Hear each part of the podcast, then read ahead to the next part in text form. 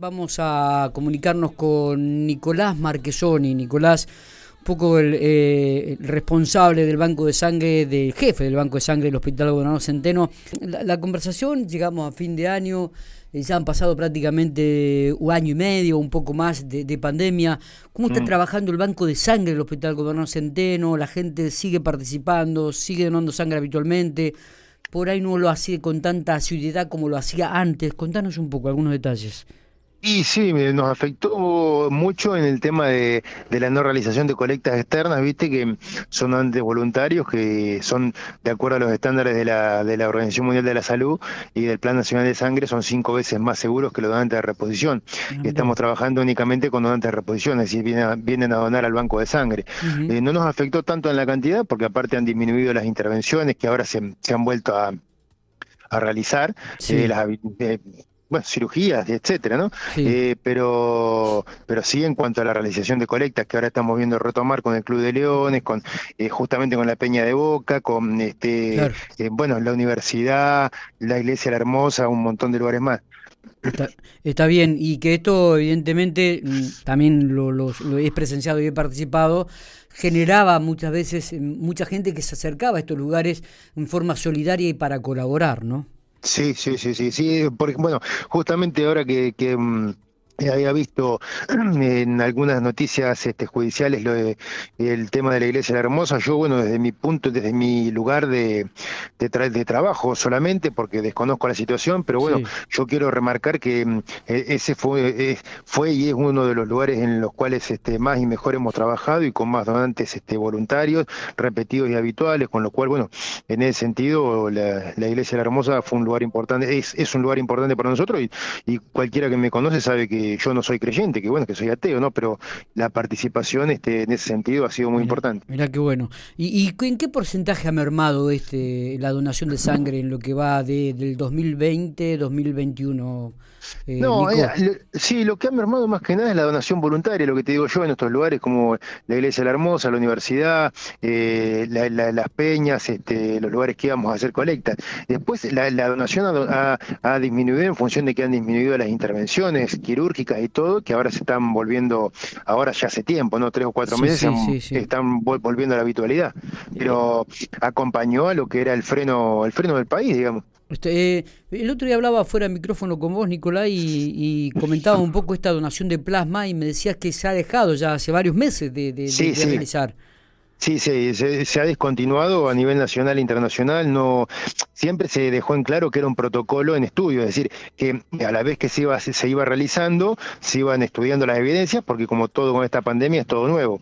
Y bueno, se, se concluyó en, en, los lugares de los centros científicos, obviamente, no es que se me ocurrió a mí. Claro. Eh, se concluyó que no, no tenía la utilidad que se había pensado en un principio. Mira vos, mira vos, llamativa esta definición, ¿eh? realmente, y la verdad que, para ser sincero, la la, desconocía, Nicolás.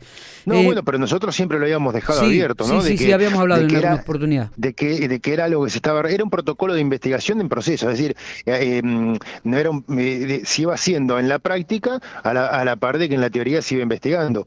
Y, y bueno, los resultados no, no arrojaron. Nosotros pensábamos que podía ser así porque el plasma de convalecientes ha demostrado tener mucha utilidad en la fiebre hemorrágica argentina, que bueno que lo hacía mi viejo en el mal del rastrojo, también en el ébola, que es una fiebre hemorrágica, y en otro tipo de fiebre hemorrágica como el hantavirus, pero no, no había experiencia de mm, con, respecto a estos virus respiratorios. Claro, claro.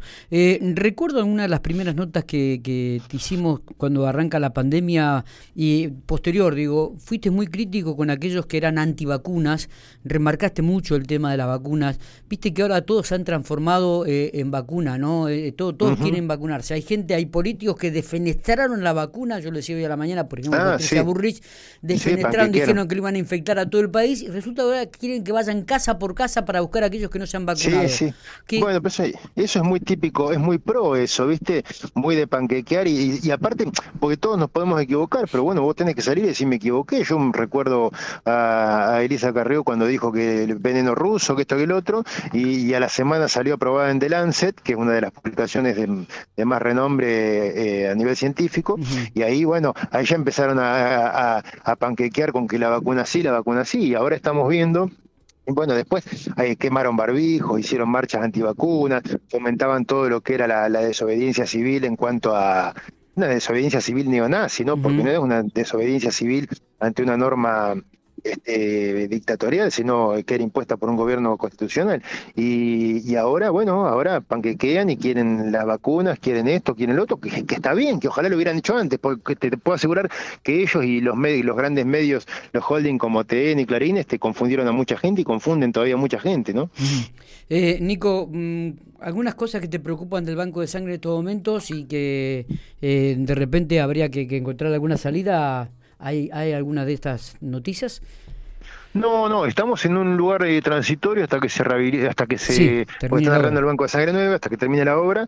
Eh, pero bueno, lo que más nos preocupa, eh, bueno, ojalá que, que se pueda mantener este nivel en la pandemia. Yo, bueno, como le dije una vez hace un mes y medio, dos meses a, tu colega Seba Castro, yo creo que un capítulo más va a haber y, lo está viendo porque esto que está pasando en Europa en invierno probablemente no llegue. Tenemos que, mm, que llegar al 100% de las personas inmunizadas y y, bueno, pero mientras siga habiendo, bueno, como es el capitalismo, ¿no? Porque eh, soy, tenemos, las potencias como Estados Unidos, eh, China, Rusia y, Europa con cinco dosis por habitante, con un 40% de imbéciles que no se quieren vacunar, y resulta que en África entera faltan, eh, hay un 1% de vacunación, con lo cual, como pasó el año el, el anteaño pasado con Brasil, donde vos tenías a Bolsonaro que no quería hacer cuarentena ni nada antes de la vacuna, y producto de eso se generó la cepa Manaus, que era mucho más agresiva y fue mucho más mortal en, el, en este año 2021, que falleció gente muy joven, que la original de Wuhan, China, ¿no?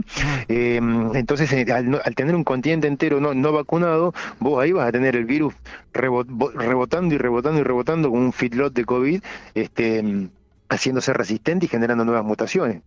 hasta que hasta que en algún momento eh, vos tengas que, que, que, bueno, ojalá que no, pero aparezca alguna cepa que sea resistente a las vacunas. Esperemos. Nicolás, gracias por estos minutos, como siempre, fue un placer hablar con vos. ¿eh? Che, gracias, no, gracias a vos, gracias a vos por la difusión.